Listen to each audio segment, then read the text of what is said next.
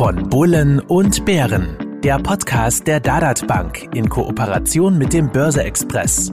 Bevor es losgeht, beachten Sie bitte unseren Disclaimer auf dad.at/slash podcast. Risikohinweis. Die Inhalte dienen ausschließlich der allgemeinen Information, sind ohne Gewähr keine Empfehlung zum Kauf oder Verkauf bestimmter Finanzinstrumente. Es handelt sich um keine Anlageberatung. Herzlich willkommen zu Von Bullen und Bären Folge 28, dem Podcast von Börse Express und der Dadat Bank, einer Marke der Shellhammer Capital rund ums Thema Geldanlage. Mein Name ist Robert Gillinger, ich bin Chefredakteur des Börse Express. Mir zur Seite sitzt wie immer Ernst Huber, der Frontrunner der österreichischen Online-Broker-Welt und Chef der Dadat Bank. Hallo Ernst. Hallo Robert, auch von meiner Seite herzlich willkommen. Studiogast ist heute Bernhard Wenger, Head of Northern Europe bei 21 Shares. Vorher bei State Street Global Advisors, zum Beispiel als Head of ETFs, davor Executive Director bei ETF Securities, vorher C Quadrat, HSBC, Morgan Stanley und BNP Paribas. 21 Shares, wenn ich es ein, wenn ich so übersetzen darf, hat es sich zur Aufgabe gemacht, Krypto-Investments, ich sage in die normale Anlagewelt zu bringen. Darunter gibt es auch von euch die weltweit ersten physisch abgesicherten Bitcoin, Ethereum und Kryptoindizes. Wie das funktioniert, dazu ein bisschen später. Denn wenn man sich mit Bitcoin und Co beschäftigt, gibt es durchaus auch Narrative zu erwähnen als da etwa wäre, Bitcoin hängt nicht am Gängelband der Notenbanken, ist quasi ein zensurresistentes Asset. Dieses Bild bekam jetzt in Kanada aber Risse, als die Regierung drohte, den demonstrierenden Truckern, ist noch eine Covid-Folge, nicht nur ihre Banknoten zu, Bankkonten zu sperren, sondern auch den Kryptowallets. Sind Bitcoin und Co. für all jene jetzt also doch keine Ausweichmöglichkeit, die dem aktuellen Geldsystem teils entkommen möchten? Wie siehst du das, Bernhard? Ja, schönen guten Morgen zunächst einmal und vielen Dank für die Einladung.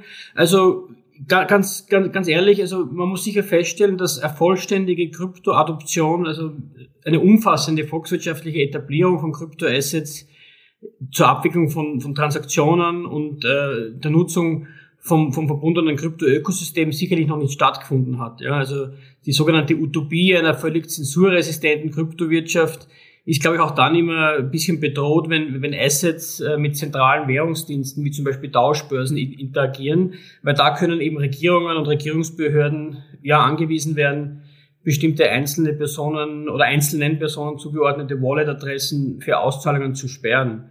Ja, Im Gegensatz dazu muss man aber schon sagen, dass äh, Behörden äh, jetzt nicht imstande sind, jemand daran zu hindern, Bitcoin oder andere Kryptoassets zu erhalten oder zu senden. Und vor allem, wenn die auch in einer Hard Wallet gespeichert sind, sind die, ist es eigentlich auch nicht möglich die zu beschlagnahmen. Und vor allem, wenn sie auf einem sicheren Ort ähm, ja, gelagert sind. Es ist aber, kommt aber auch, ich muss aber auch dazu sagen, wir als 21 Shares, und du hast schon erwähnt, äh, wir ähm, strukturieren ja äh, Investmentprodukte. Wir bewegen uns ja in einem regulierten Umfeld äh, und wir adressieren äh, mit unseren Produkten und unseren Lösungen ja auch äh, sozusagen regulierte Investoren, die über ihren, ihre Bank und Broker äh, die Produkte kaufen können. Also es ist nicht wirklich unsere Zielgruppe, aber es ist, glaube ich, schon wichtig, dass man sich im Klaren ist, dass es äh, natürlich immer wieder auch äh, sozusagen, sozusagen behördliche Eingriffsmöglichkeiten gibt ähm, wobei Regulierung per se ja nicht unbedingt was Schlechtes ist. Im Gegenteil sogar.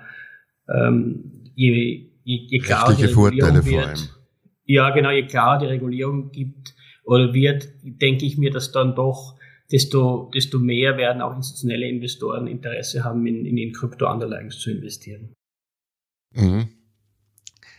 Ein, ich sage mal, ja, relativ großer Kritikpunkt sind Nachhaltigkeitsaspekte, wenn man sich die anschaut. Greenpeace hat jetzt gerade die Kampagne Change, Change the Code, not the Climate gestartet und fordert, dass der Code für die Bitcoin-Generierung entsprechend stromsparender angelegt werden muss. Und erst kürzlich wurde in Brüssel ein Papier diskutiert, in dem die Grundlage eigentlich könnte man sagen für einen faktischen Bann von Bitcoin in der EU gelegt werden könnte, so werden Kryptowerte in sustainable und unsustainable, nachhaltig und nicht nachhaltig eingestuft. und ab 2025 droht der Bann eben über nicht nachhaltig eingestufte Kryptowerte. Was wir genau beim Kritikpunkt sind, der hohe Stromverbrauch für die Generierung. Letzte Daten, ich habe mir das angesehen, sind die Schätzungen zwischen 125 und 180 Terawattstunden pro Jahr. Das ist mehr als der doppelte Verbrauch Österreichs. Glaubst du, Bernhard, dass aus diesem Titel Ungemach auf die Kryptoszene kommt? Und ich sehe das an sich mit Anlagen im Kryptobereich für ESG-Interessierte aus. Die werden nichts finden? Äh, also grundsätzlich glaube ich einmal, dass die Themen ESG und Krypto sicherlich, äh, ja, wahrscheinlich ist es wichtig, dass man die in einem Satz nennt und, und, und die Kryptoindustrie äh, auch als aufstrebende Branche, die, die große Innovationskraft hat, muss sich den Kriterien sicher stellen. Man muss auch dazu sagen, ähm, diese, diese Kritik, die du jetzt gerade auch äh, angesprochen hast, oder diese Überlegungen, die äh, basieren ja vor allem auf den äh, Kryptowährungen, äh, die nach dem Proof of Work System äh, strukturiert sind und nicht die nach dem Proof of Stake Verfahren oder die bereits aufs Proof of Stake Verfahren umgestiegen sind, wo es keine äh, wo es nicht wirklich Energieverbrauch gibt. Aber, aber bleiben wir mal vielleicht beim Energieverbrauch oder bei der Kritik an Bitcoin. Es ist schon wichtig, dass man das auch ein bisschen, glaube ich, in, in, in Kontext setzt äh, mit anderen Wertanlagen. Also ich könnte jetzt genauso argumentieren, die Goldindustrie, äh, die verursacht ähm, 145 Millionen Tonnen CO2 im Jahr äh, und da kommen neben, den, neben dem I bei ESG, also neben diesem, neben diesen Umweltbedenken sicherlich auch noch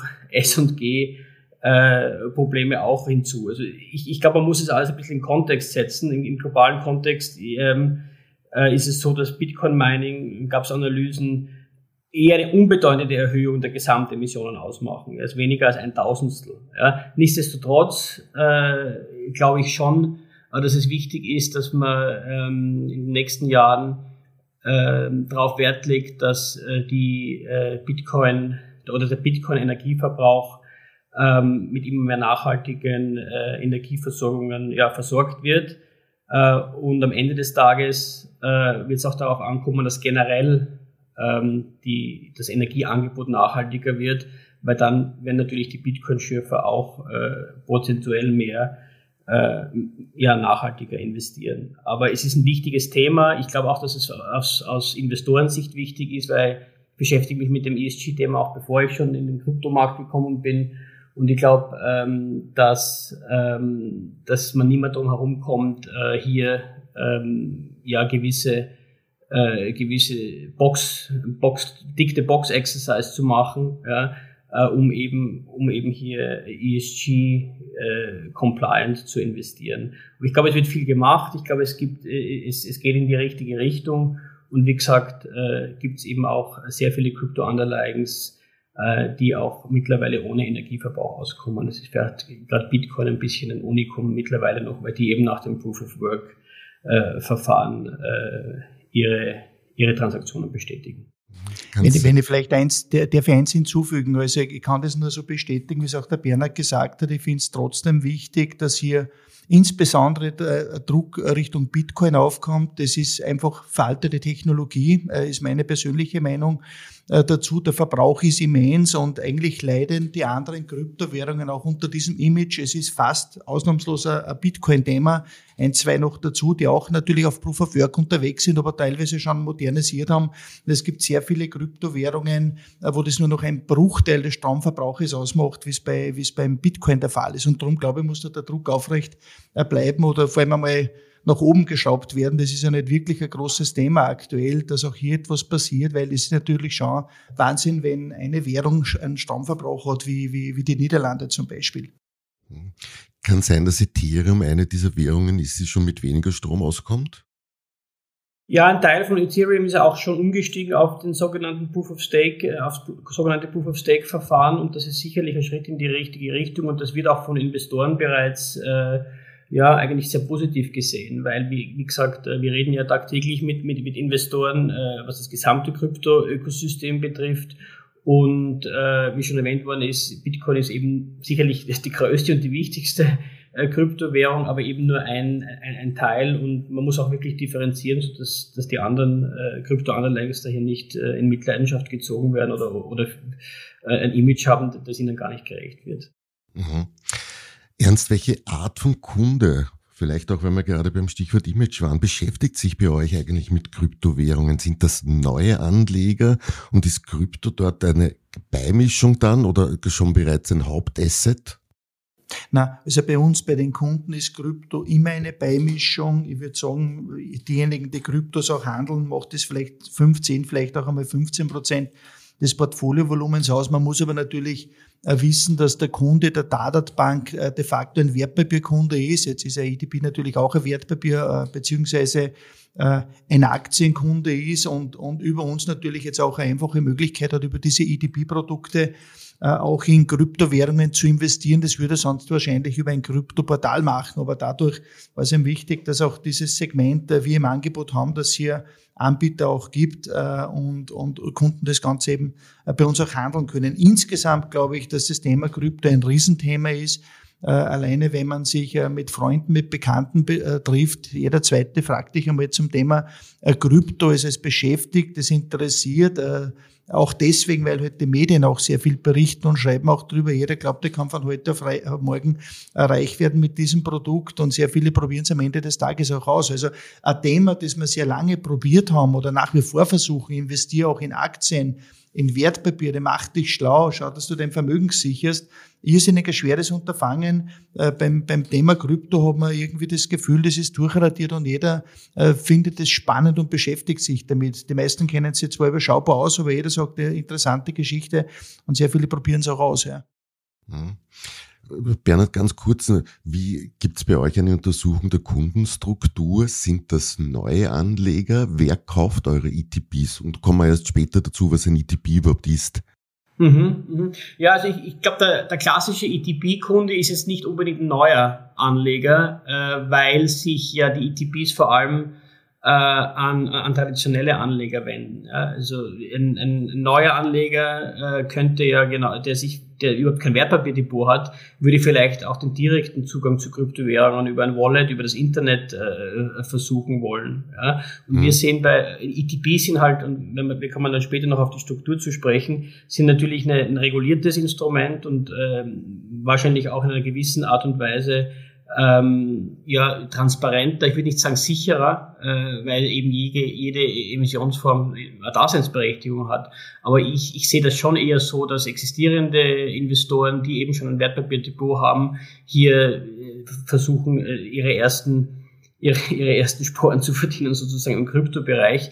Und ich glaube, was ganz wichtig ist, ähm, man muss aufpassen, dass man wirklich, also schnell reich werden ist schön und gut, ja, aber ich glaube, mit, mit ETPs, äh, da geht es eher darum, dass man als Portfolio-Beimischung hier eine gewisse, äh, gewissen zusätzliche zusätzliche Diversifikationen am Portfolio äh, erreichen kann. Ja, und es ist, glaube ich, auch ganz wichtig, dass man sich auch bewusst ist, dass man Risiko eingeht, wenn man in äh, Krypto-Underlyings investiert.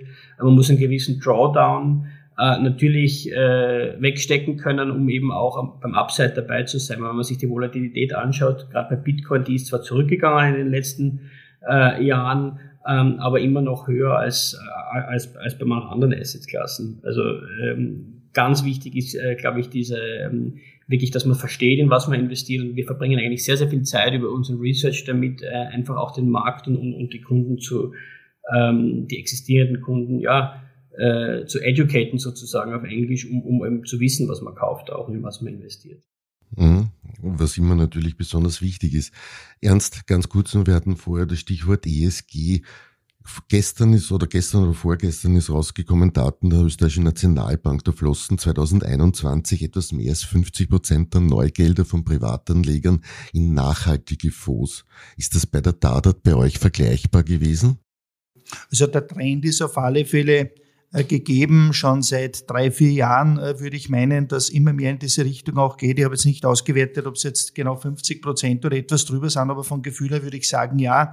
Und auch genauso bei unserer, ich habe es ja schon einige Male erwähnt, auch bei der Online-Vermögensverwaltung unserer Bank äh, geht auch jeder zweite Euro, wenn man so will, in die Nachhaltigkeitsvariante. Und äh, was ja spannend auch ist immer dabei, auch wenn man sich die Performance anschaut über die letzten Jahre, dann war die Nachhaltigkeitsvariante in der Regel sogar besser als äh, die klassische Variante. Also ja, ist ein Trend, der sich auszahlt, wie es ausschaut und, und, und der auch sehr stark angenommen wird von den Kunden. Mhm. Bernhard, du hast vorher das Stichwort Diversifikation erwähnt, wobei wir schon wieder bei einem Narrativ sind, wenn es um Kryptowährungen geht. Denn Bitcoins gelten als unkorrelierte Anlage, etwa zu Aktien. Seit Jahresbeginn aber und inklusive der Ukraine-Krise gibt es einen Paarlauf zwischen Bitcoin und dem Weltaktienindex. Beide haben etwa fünf Prozent an Wert verloren. Gleichzeitig galt Bitcoin bei Befürwortern dieser Kryptowährungen auch so ein wenig als mit Gold vergleichbarer sicherer Hafen. Das Edelmetall hat seinen krisenfesten Charakter seit Jahresbeginn aber bestätigt, Bitcoin nicht. Wo würdest du Bitcoin unter den Anlageassets an sich einordnen?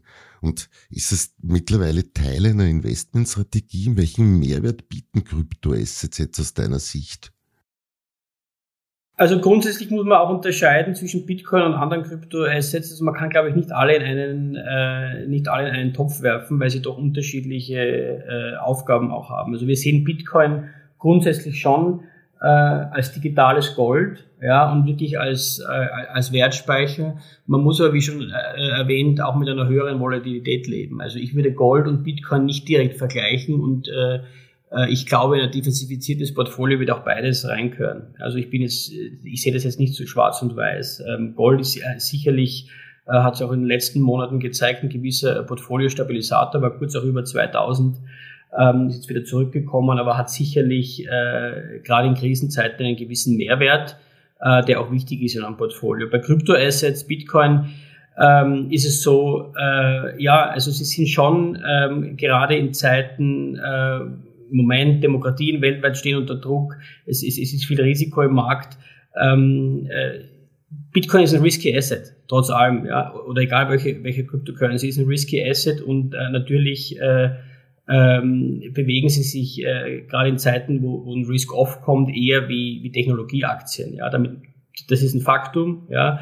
Äh, und äh, ich würde aber nicht sagen, dass Kryptoassets aufgrund der Charakteristik, dass sie nur risky Assets sind, nicht krisenfest sind. Ja, das hat, hat auch die Vergangenheit gezeigt und sie kommen auch wieder zurück, wie die letzten äh, zwei Wochen gezeigt haben. Ich glaube einfach, dass man das Potenzial sehen muss, das hinter den Assets steht, die die Kryptoindustrie abbilden und hier wirklich, ähm, hier wirklich mit der Volatilität leben muss. Äh, ich würde es einordnen als, als Risiko-Asset äh, und ähm, nicht jetzt als als Safe Haven sozusagen. Ja, das ist, das ist, glaube ich, äh, das hat, haben, glaube ich, die letzten, äh, das letzte halbe Jahr gezeigt, ja.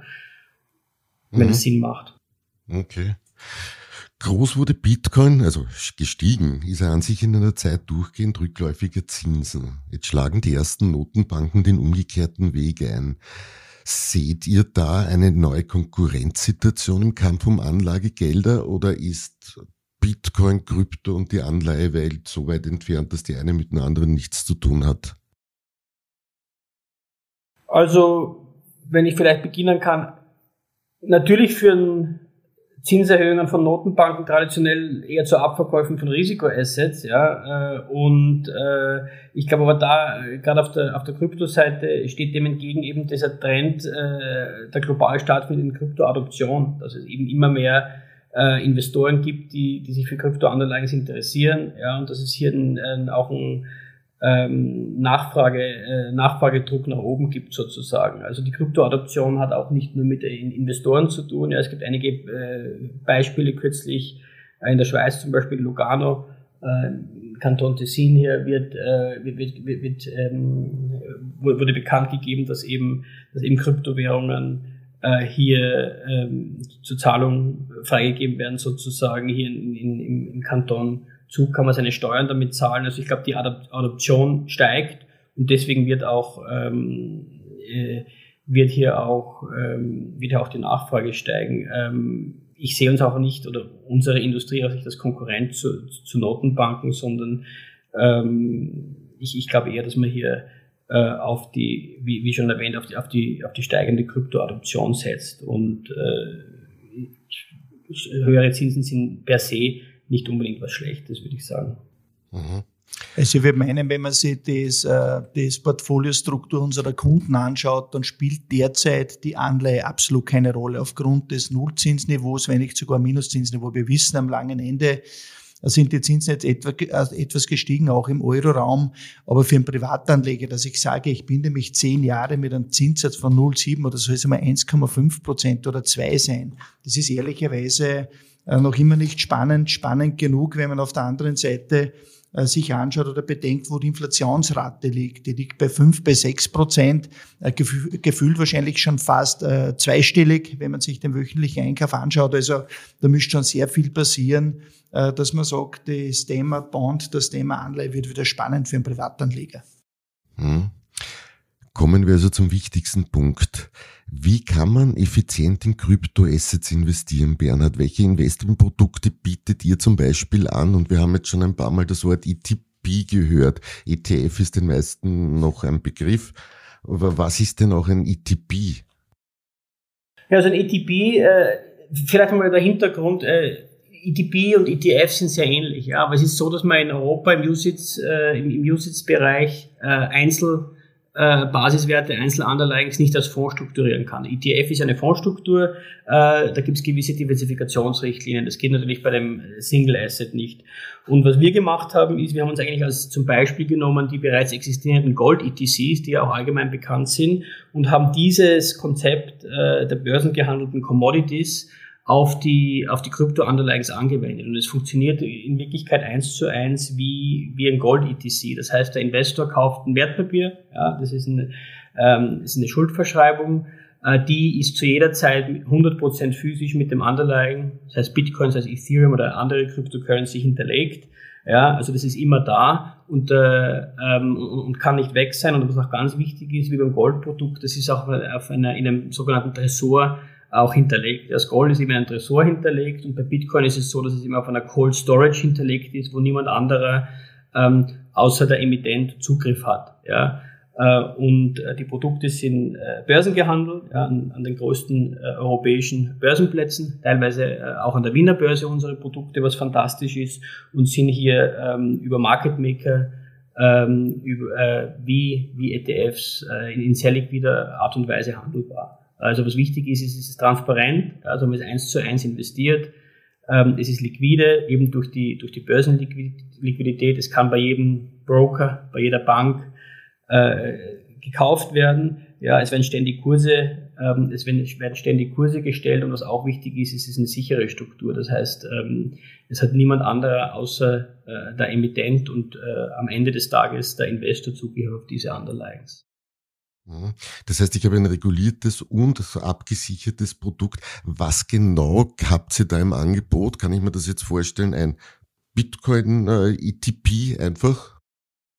Ja, also wir haben, wir haben mittlerweile 29 Produkte im Angebot. Also das Bitcoin ETP ist sicherlich das bekannteste, weil Bitcoin die bekannteste äh, Kryptowährung ist. Aber wir haben eben auch viele andere Einzel-Krypto-Underlyings äh, wie Ethereum, wie Solana, Avalanche. Also da gibt es sehr viele. Äh, und was wir auch anbieten, sind Baskets, äh, wo man mit diversifizierter Form äh, wie in einem Aktienindex äh, ist es ein, ist es ein Kryptoindex in, in wirklich einen, einen Korb von, von mehreren Kryptowährungen investieren kann, wo man sozusagen dann äh, auch noch eine breitere Diversifikation innerhalb vom Kryptobereich hat. Mhm. Das heißt, eine Fondsstruktur ist auch noch drüber gelegt, quasi über so ein Einzelinvestment. Also Fonds ist nicht, es sind, es sind alles. Äh, ja, es sind halt mehrere in einem in Index drin. Aber, aber es ist ein Index, der äh, ähm, eine Indexmethodologie hat und hier, äh, und hier ja äh, sozusagen eine Diversifikation anbietet. Also es ist wie wenn man, also wir haben auch einen Midcap-Index, äh, sozusagen ein Krypto-Midcap-Index, das ist vielleicht interessant. Äh, viele Investoren, die, die bereits in Krypto investiert sind, sind ja in Bitcoin und Ethereum investiert. Und wenn es darum dann geht, weitere äh, weitere Bitcoin, äh, weitere Krypto-Underlying sich anzuschauen, äh, dann ähm, fehlt oft das Knowledge oder, oder das Know-how oder man will, man, man will jetzt nicht auf einen einzelnen Coin setzen und da haben wir dann einen, einen Index äh, kreiert, auch mit einem Partner, der eben in die zehn nächsten äh, bereits investiert in diversifizierter Form. Mhm. Das habe ich so ein bisschen mit der Fondsstruktur gemeint, diversifiziert über mehrere Assets unten drunter. Im Endeffekt bietet sie also, ich sage mal, Krypto-Investments und ich brauche keine Wallet dazu. Genau so ist es. Also jeder, der ein Wertpapierdepot hat, jeder, der äh, Dadatbank ist ein sehr gutes Beispiel, ein Depot hat, kann unsere Kryptos da äh, kaufen, äh, wird eingebucht, man braucht kein Wallet aufmachen, braucht das Geld nicht irgendwo anders hinschicken, wo man es in der Vergangenheit noch nicht hingeschickt hat, äh, sozusagen. Und es ist äh, wie ein ETF äh, handelbar, mit den gleichen Marktteilnehmern auch, was, was das Trading betrifft. Mhm. Darf ich fragen? Hat auch Riesenvorteile, ehrlicherweise, das bei einer Bank zu haben, im Depot eingebucht zu haben, auch das Thema Geldwäsche und so weiter, gibt es kein, keine Diskussionen von, wo kommt das Geld her, wie, wo wurde das hingeschoben, sondern es ist einfach im Kreislauf der Bank mit drinnen und dadurch auch absolut nachvollziehbar und sauber dadurch auch, ja. Mhm. Weil wir gerade gehört haben, bei Banken wieder Dadat erhältlich. Ernst, mit welchen Kosten muss ich denn bei solchen ETPs rechnen? Also die, die Kosten, die in den Papieren selber äh, drinnen stecken, bewegen sich, ich würde sagen, zwischen 1, 1,5 bis 2,5 Prozent in etwa. Und die Kosten, die seitens Startup anfallen, die sind äh, minimal, würde ich meinen, beim Kauf, äh, zum Beispiel über, über Lang und Schwarz oder auch über Getex oder auch über die Wiener Börse von mir aus, äh, beträgt die Grundgebühr ab 3,90 Euro und dann kommt noch ein, ein kleiner Prozentsatz dazu, der ab 0,15 Prozent beginnt. Also auch die Transaktionskosten sind hier sehr überschaubar. Und vielleicht auch noch mal zu guter Letzt, äh, Bernhard hat ja angesprochen, 29 Produkte sind hier emittiert. Auch all diese 29 Produkte von 21 Shares sind natürlich über, über die Datat handelbar. Mhm. Uns von Bullen und Bären könnt ihr wieder in zwei Wochen auf diesem Kanal hören.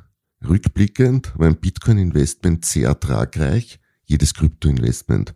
Ob so bleibt, wird die Zukunft zeigen, da wir keine Kristallkugel haben. Man braucht aber keine Kristallkugel, um zu wissen, dass die Inflationsrate deutlich über dem Sparbuchzinsniveau liegt und jeder, der realem Kaufkraftverlust entgehen will, investieren muss. 21 Shares bietet die Möglichkeit per Börse gelisteten Kryptoprodukten. Damit bedanke ich mich bei euch fürs Zuhören, bei Bernhard Wenger für seinen Blick auf den Kryptomarkt. Danke Bernhard.